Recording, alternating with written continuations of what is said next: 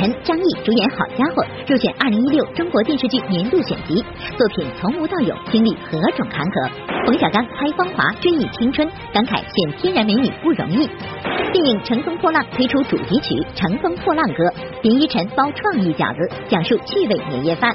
成龙带病拍打戏，意外透露春晚节目安排，服装造型迷之辣眼，红毯背景板有何玄机？播报趣味整合，红毯奖镜大盘点。古志新、程丽莎出演话剧《日出》，新版陈白露有何看点？西游伏妖篇上海宣传，唐僧吴亦凡直言剃光头很省洗发水。苏有朋、郭富城傻傻分不清，光良在偶像面前唱错词。播报特别策划，有一种伤害叫我唱过你的歌。凤凰传奇拍摄 BTV 春晚宣传片，老搭档说拜年话没默契。容嬷嬷搭档骄傲保安亮相 BTV 春晚，孙涛在李明启青春靓照似混血儿。更多内容尽在今天的每日文娱播报。嗨，大家好，欢迎收看我们正在为您直播的每日文娱播报，我是陈阳。收看我们直播的同时呢，还是别忘了拿起手机参与我们的摇一摇。今天为大家准备的这个惊喜彩蛋大奖呢，就是来自电影《魔弦传说》的精美纪念品一份，不要错过了。好了，又到了这个岁末年初的时候啊，我相信到了这个时候呢，就是要盘点收获，来回顾过去的时候。那您看啊，最近由国家新闻出版广电总局发布的二零一六年中国电视剧年度选集就新鲜出炉了，由李晨担任。出品人并和张译主演的电视剧《好家伙》就名列榜单，真的是要恭喜一下。为什么还要杀我？你杀了我学生。我想找个让自己高兴的工作，环境好点的工作，不用每天上下班挤一个多小时的车。听我爸说，他以前是一个大厨，是吗？就还被那个米其林定过星。二零一六年，好家伙，欢乐颂、好先生、小别离、警花与青春等电视剧热播，深受观众好评。而如今，他们又收获了另一项荣誉，得到了国家新闻出版广电总局的认可，入选二零一六中国电视剧年度选集。此次新鲜出炉的年度电视剧选集可谓种类繁多，IP 改编剧风头正劲，谍战抗战剧发生新变，加入悬疑、偶像的元素。从最近汪精卫的表现来看，他确实是加快了卖国的步伐。到，通知过团，吹出门号。是。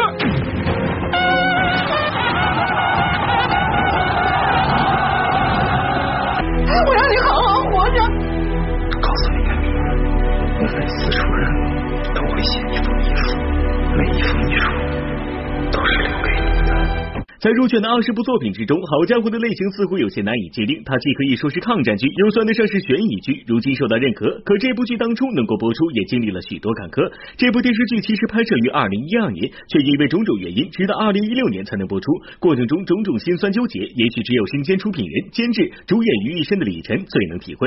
如果一部诚意之作最终无法与观众见面，那我就卸甲归田。那天他眼里泛着泪光跟我说：“好家伙，终于要播了！认识他这么久，没怎么见过他的眼泪。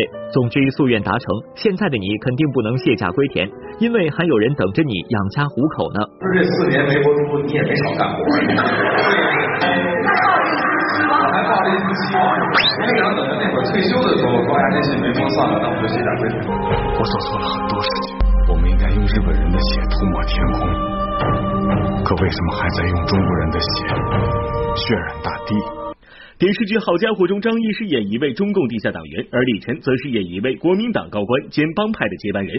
在抗日的时代背景下，虽然身份立场不同，而共同的信仰和理想却让他们一同抗敌。两个人精彩默契的对手戏，可谓该剧脱颖而出的一大看点。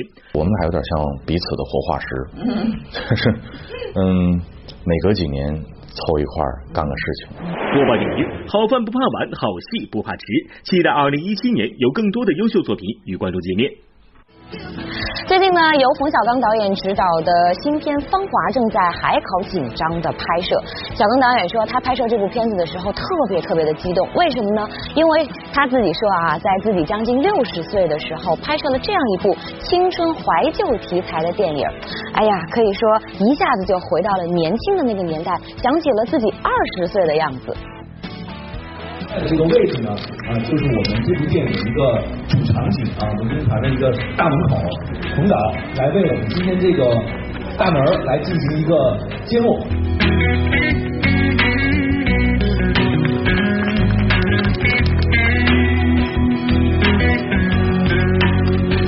今天确实是一个啊，我期待已久的一个日子，大概十九岁去的日队。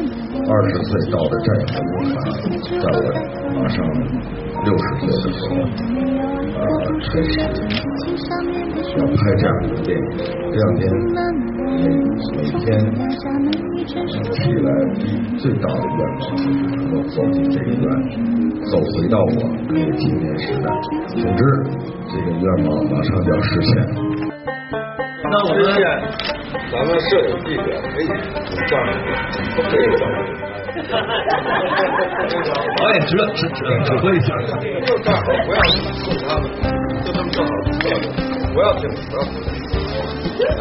来来来，站好，就看前面，看这，咱们一个弟兄站在这儿，然后这边苗苗站在这儿。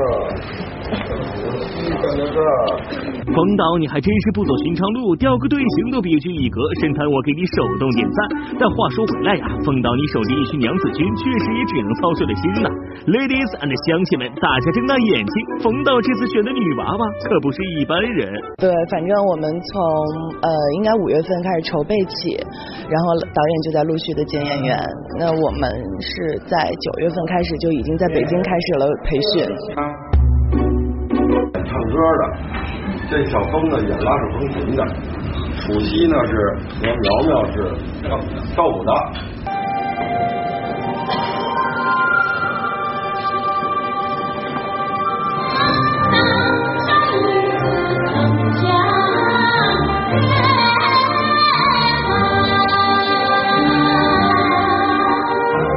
妈妈那个年代的青春的记忆。昨天，呃，我走在这个咱们文工团的院里的时候，然后我就感觉哇，真的是，呃，鸟语花香。我觉得其实每个人在青春的里面，应该都是会有共鸣的。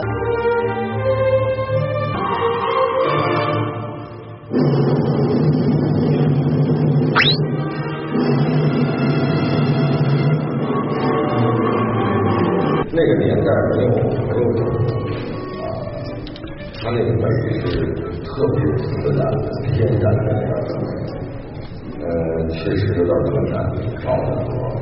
但是我们能够从没整的人的里头跳出这个体位的，确实是费了一个周章。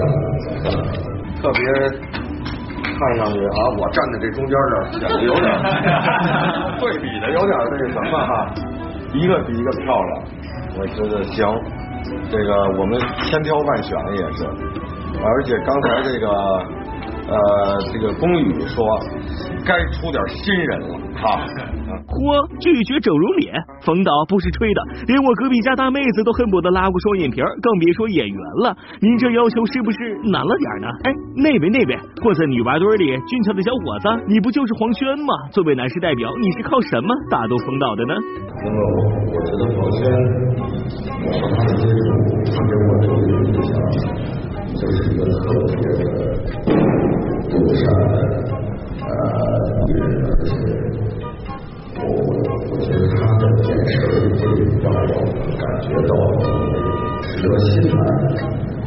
这一点特别重要。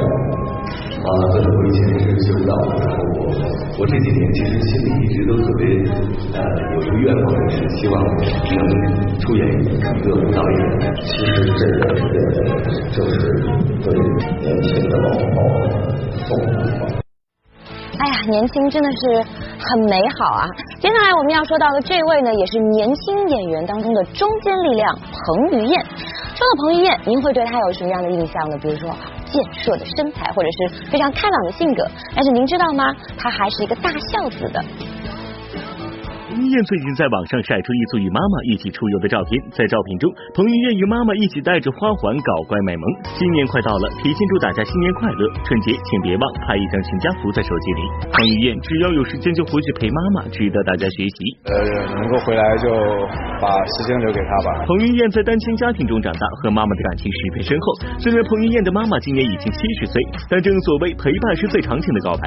这几年，不管是出国拍戏或者休假旅行，彭于晏都会把妈。妈妈带在身边，其实这也是为了完成妈妈没有完成的心愿。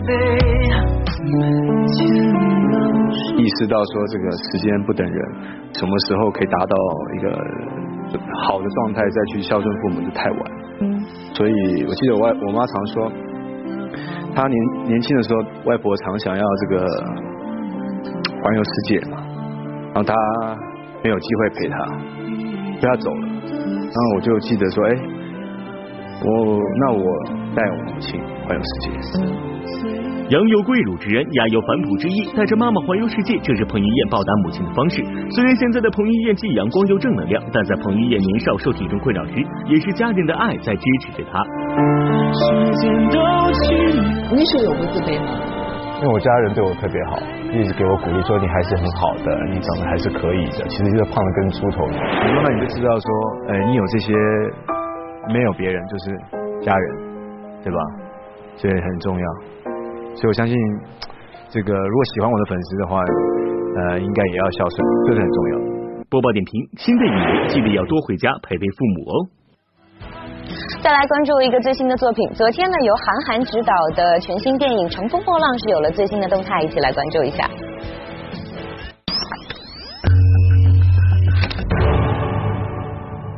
昨天，电影《乘风破浪》继终极预告片后再放一剂猛料，片方发布了电影的最新主题曲《男子汉新言之乘风破浪歌》，歌曲由邓超倾情献唱，韩寒、董子健、高华阳合音。你不要忘记，你不要忘记，我是一个没有本领的人。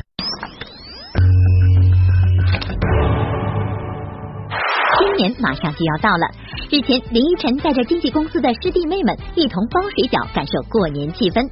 作为一枚吃货的他，不仅在现场发挥创意，包出一颗糖果型饺子，还向大家分享了吃年夜饭的经验。我是走进每一道菜我都要吃，所以我就是餐桌餐桌上的人合作一门又一门，我会始终在那个。要想第一时间直击各大文艺现场，您一定要打开易直播来关注我们的每日文艺播报。好，接下来呢是我们第一轮的摇奖环节，拿起手机摇起来。成龙带病拍打戏，意外透露春晚节目安排，服装造型迷之辣眼。播报气味整合，红毯奖定大盘点。胡志新、程丽莎出演话剧《日出》，新版陈白露有何看点？西游狐妖篇上海宣传，唐僧吴亦凡直言剃光头很省洗发水。苏有朋、郭富城傻傻分不清，光良在偶像面前唱错词。播报特别策划，有一种伤害叫我唱过你的歌。容嬷嬷搭档骄傲保安亮相 BTV 春晚，孙涛在李明启亲。我们正在为您直播的每日文艺播报，我是陈阳。昨天呢，电影《功夫瑜伽》是在北京举办了以团圆饭为主题的发布会。那这部电影的主演成龙、李治廷等人都一一到场。哎，当天好像成龙的情绪是特别特别的高涨啊！您看，一开场他就指挥现场所有的人一起唱起了大合唱。我在印度练瑜伽，麻啊！你们讲麻了，一二三，这呢。我在印度练瑜伽，这呢，我在冰岛洗桑拿，这呢，万寿岁，恭喜发财。在成龙主演的贺岁片《功夫瑜伽》首映礼上，成龙开场并带领在场众人来了段《功夫瑜伽》拜年版主题曲大合唱。谈及这首他与杨紫、张一山演唱的歌曲，成龙都坦言太魔性。有我的妈妈咪呀，在楼下打卡。哎呀哎呀哎呀哎呀，上房有结娃。本来很好玩，找你们，但你们就没有没有档期，因为我们很急，不然的话找我们整个人唱就更好玩。已经成为一个神曲了，看您这个唱的很棒啊。我我相信你们也知道，唱主题曲已经变成是我每部电影都必须要的。但是我但是我觉得我那个二零一三唱那个灯火的的你的，而且那个拯救，我觉得我唱的非常有感情，我唱哭了那个时候。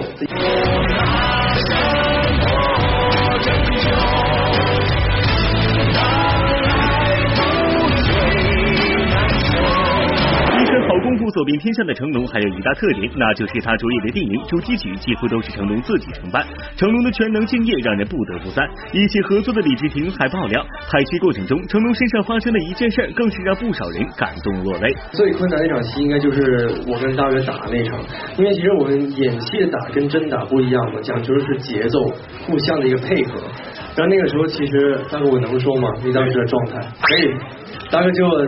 特别谦虚，不自己说，就是让我们打那场戏，他是刚做完手术，所以这个不能说，他没有做手术。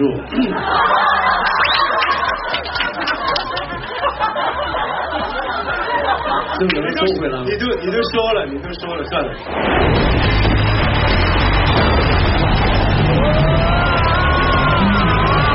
讲出来太长了，这个我两个助理在英国都哭了。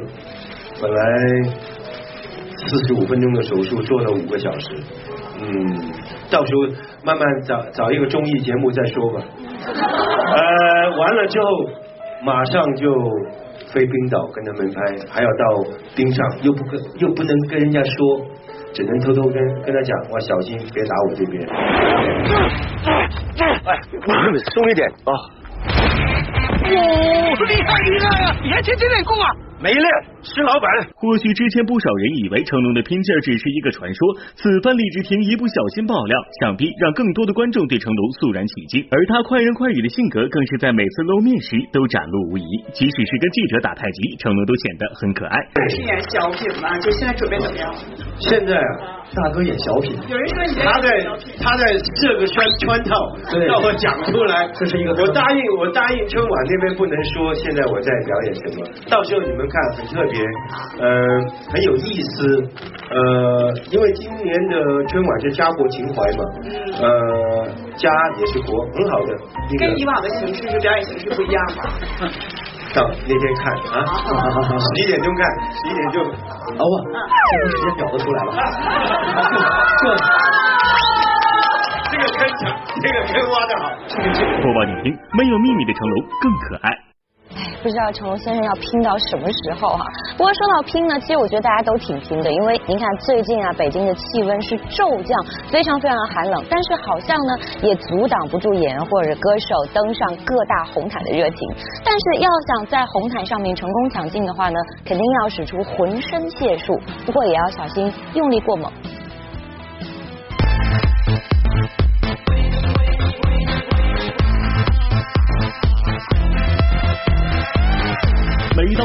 又到了红毯扎堆儿的时候，为了吸引眼球，演员和歌手们从着装上也是费尽心思。可本周的一场红毯秀，却让一个群体受到了深深的伤害。这个群体就叫密集恐惧症患者。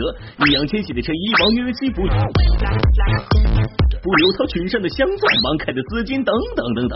似乎二零一六年最火的几个人都选择点点点作为自己的着装元素。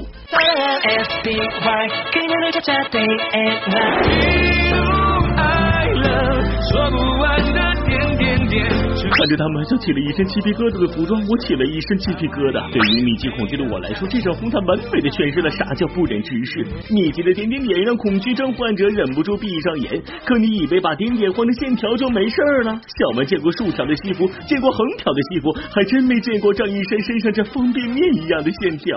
来跟小们学习一下，盯住张一山的衣服，头往左偏九十度，再往右偏九十度，你说晕不晕？我晕，已经打不出点评了。这身衣服感觉好立体，让我想起了小时候家乡的梯田。走红毯，除了衣服的正确选择，走也很重要。有人边走边挥手，有人一门头勇往直前，也有人磕磕绊绊。张靓颖就是如此，甚至还得主持人赶忙搀扶。小们就好奇了，张靓颖这鞋怎么了？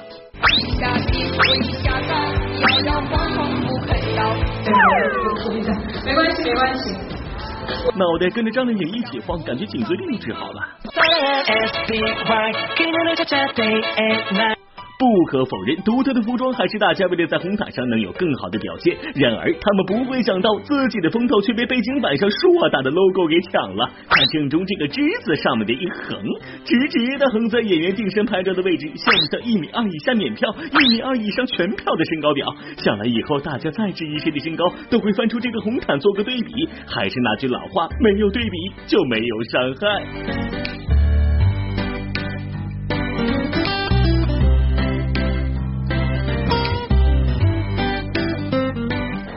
播报点评：红毯上都求个标新立异，可过了，就像葛优说的。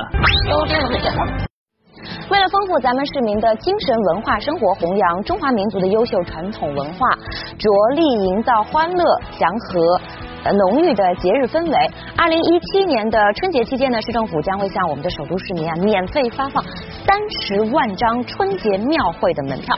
那大家呢可以通过扫码或者是我们北京电视台摇一摇来关注文化北京微信公众号，或者是下载今天玩什么 APP 等等方式来抢票了。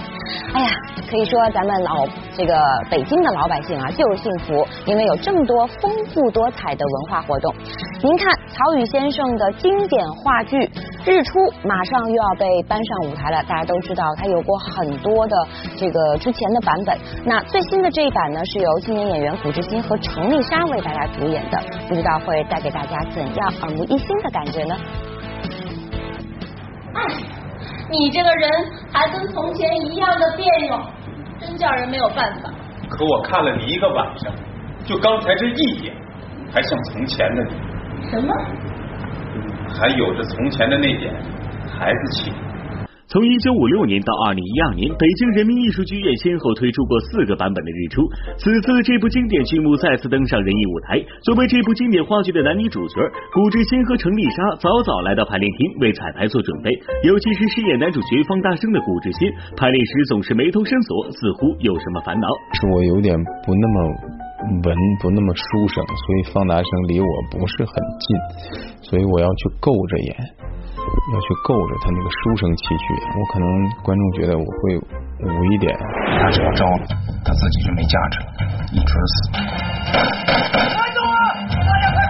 而相比古志新为更接近角色形象而苦恼饰演女主角的程丽莎，则显得轻松得多。在以往的作品中，陈数、陈浩等知名女演员分别出演过女主角陈白露这一角色，而这一次，任意选择了自己的演员程丽莎来挑大梁。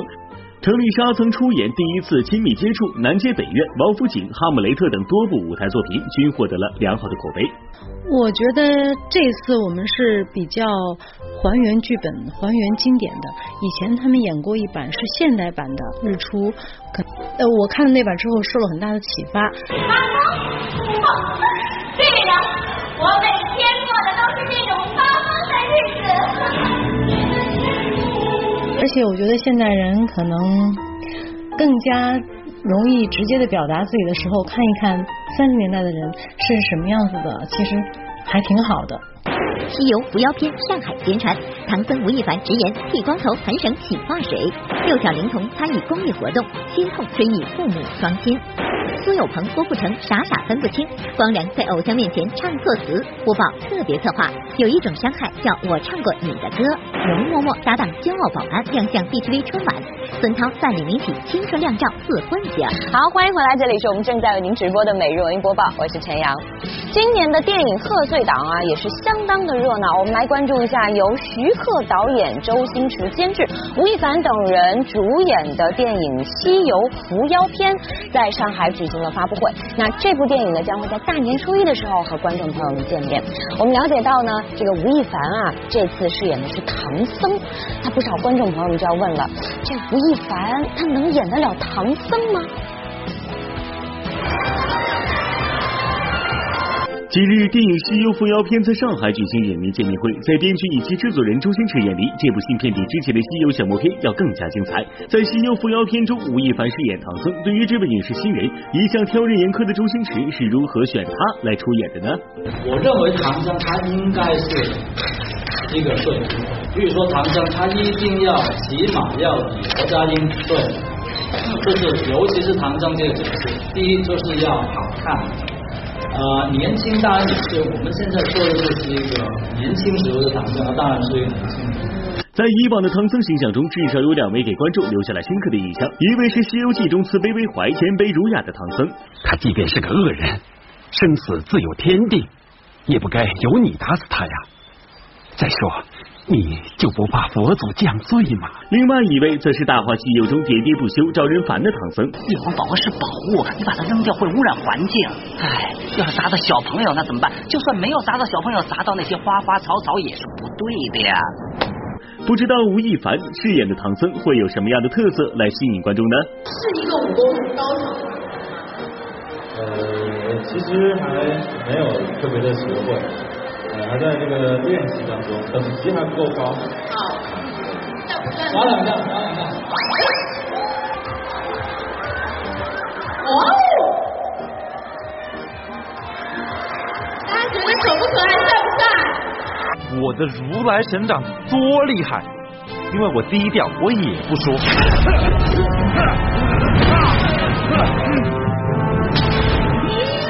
一开始知道要剃光头的时候。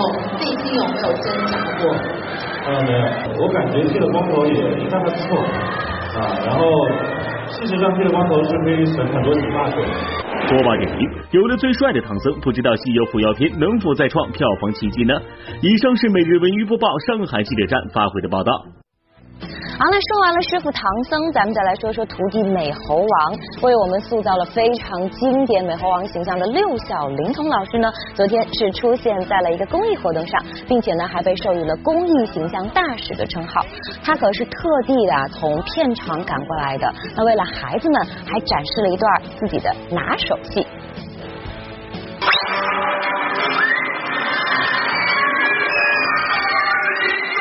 既然我们承诺啊，出任公益爱心的形象大使，一定会呃有机会啊，或者每年或者每两年啊，肯定要去一次，直接跟我们孩子们交流。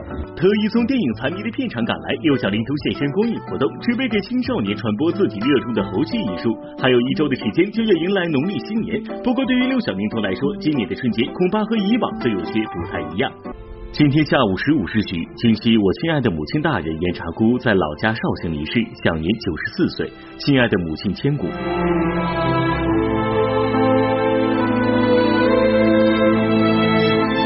除了呃心痛啊痛苦之外，要更多的呃跳出来啊，要怎么静心的去思考自己今后的路啊。除了兄弟姐妹，我们要热热闹闹的庆贺春节，同时还我刚才讲了啊，对父母这样的一种纪念。二零一四年，九十岁的南猴王六龄童先生在农历马年的头一天离开了他热爱的舞台和挚爱的新棚。去年十月，六龄童的老伴严茶姑也安然离世。虽然二老可以在天庭相聚，但对于子女们来说，即将到来的团圆之日，恐怕却是他们最为难过的时刻。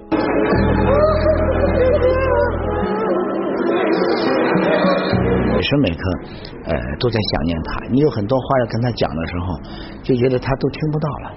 其实每一年的春节，六小龄童都会到各地参与活动、演出，希望寄情于工作之中。而双亲相继离世，也让六小龄童深深感受到家人的陪伴更为珍贵。今年我想，呃，一定要多陪陪家人啊，和亲戚朋友多聚聚会。呃，谢辞了一些就是可以不参加的一些活动啊，更多的要呃陪伴家人。播报点评：珍惜与亲人相聚的时刻，不要让子欲养而亲不待成为遗憾。放假了，我想大家呢可以好好的休息一下。嗯，不少的朋友应该会到 KTV 去唱唱歌吧。而说到唱歌呢，我想大家可能都会出现这样的情况，比如说忘词啊、跑调啊，大家可能会觉得稍微有那么一点点尴尬。但实际上您完全不用放在心上，因为呢，呃，很多的演员甚至是歌手都会出现这样的状况。不信的话，您看看就知道了。他们有什么有什么标志性的动作吗？导演？下次别，下次别人好吧？不是吧？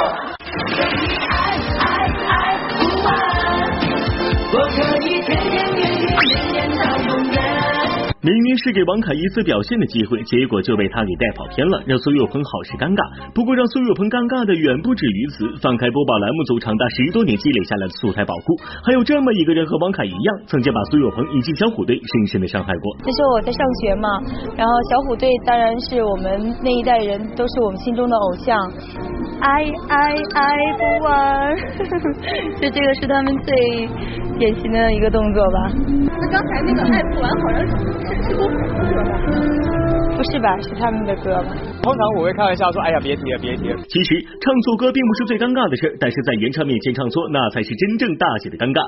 从学生时期就把张信哲视为榜样学习的光良，现场张信哲的经典歌曲时却紧张忘词儿，这场面大写的尴尬。我的爱如潮水。爱如潮水将我向你推，走过的，走过的，走过的，可几经风吹。爱如潮水，它将你我包围。真想求张信哲当时内心的阴影面积呀！其实这种忘词跑调的尴尬事儿还不少。这不，吴磊在参加由何炅主持的某节目时，献唱了《栀子花开》，一开口不要紧，这画面简直不忍直视，不仅跑调十万八千里，就连歌词也记不住。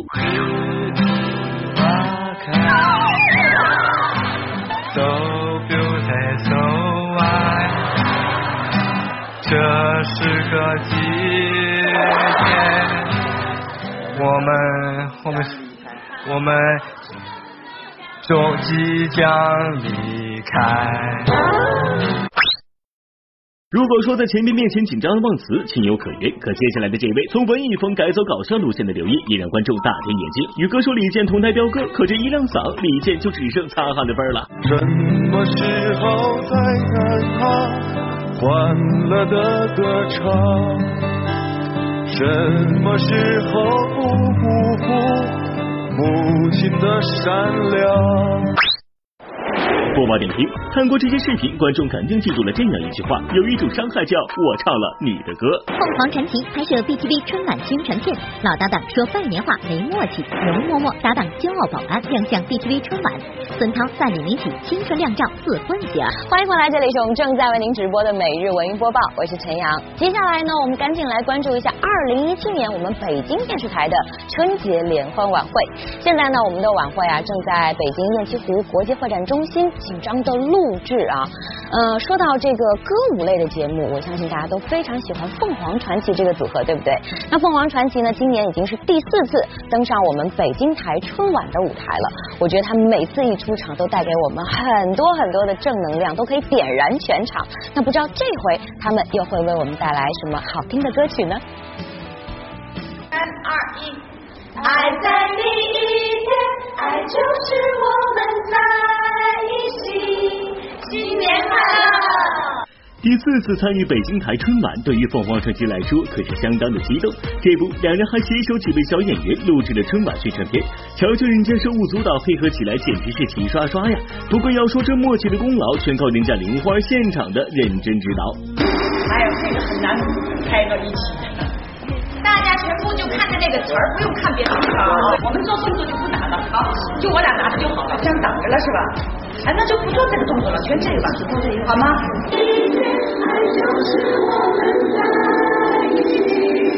新年快乐！就这一点是吧？好短，OK。别看凤凰传奇两位搭档配合起来默契度十足，其实他们偶尔也有出差错的时候。在面对电视机给观众拜年时，因为没有提前排练，俩人差点掉了链子。电视机前的观众朋友们，大家好，我们是凤凰传奇，在这里给大家拜年了，祝愿大家新年快乐！新年到了，祝你们新年快乐，身体健康，平吉祥如意，还抢，没配合好。这两位应该挺默契的，怎么刚刚第一遍的时候还抢上了？这个没练过，默契练了就不抢了。默契都是排练要排练出来的。永 远不回头，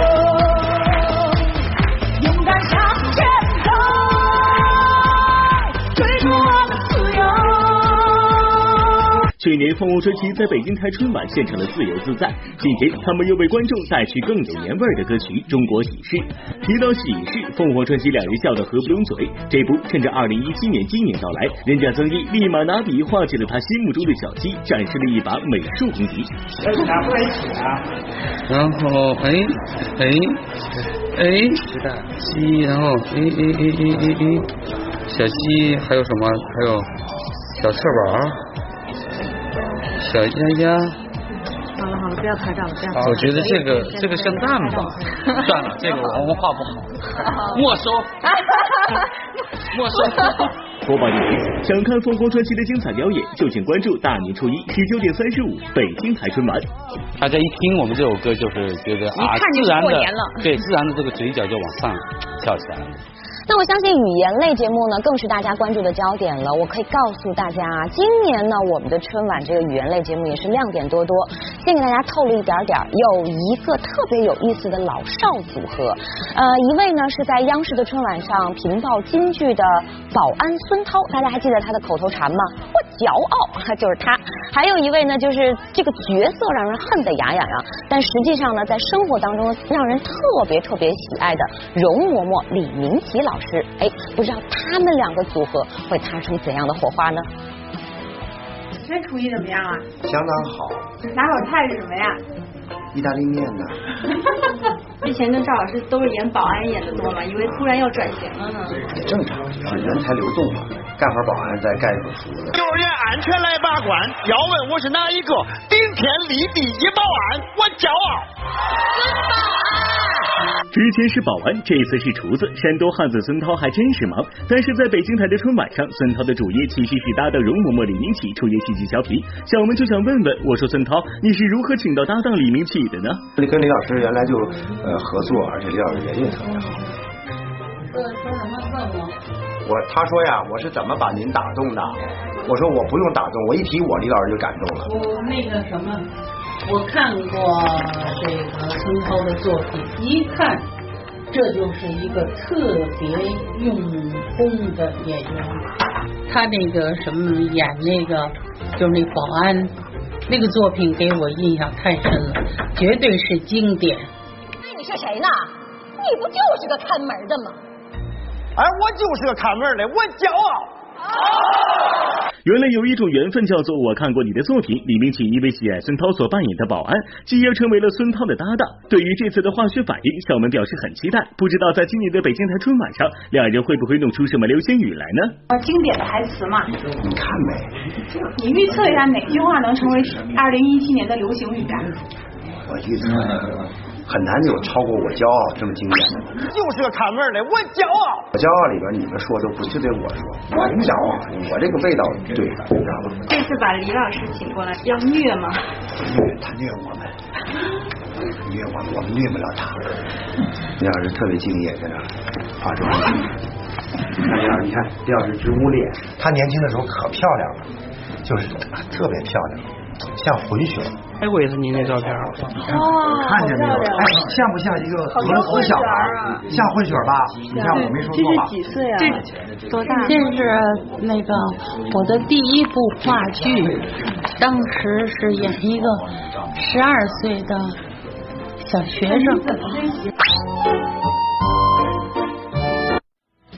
现在呢，电视剧《甄嬛传》正在我们这个文艺频道热播，大家看到剧中啊，经常是一桌子的山珍海味，但真的美味吗？嗯，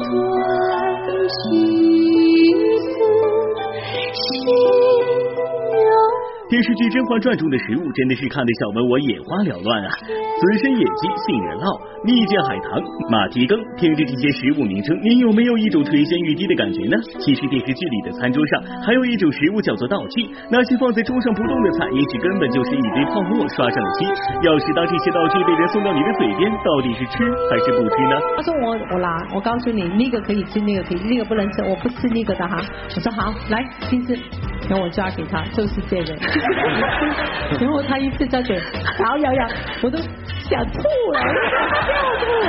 然后我也不憋住不说话，他的叫叫菜还是很好吃的。一切小厨房里新做的菜，皇上尝尝。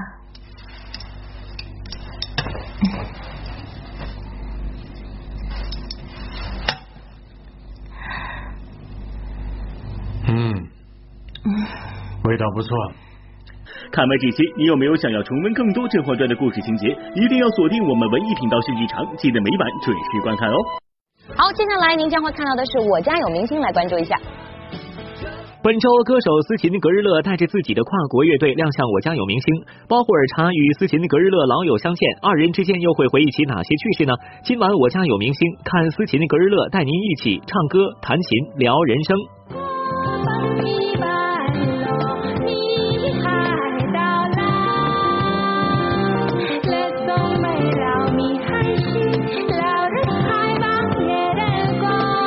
那这位叫做崔月平的朋友哈，您获得了今天的惊喜彩蛋大奖，那就是来自电影《魔弦传说》的精美纪念品一份。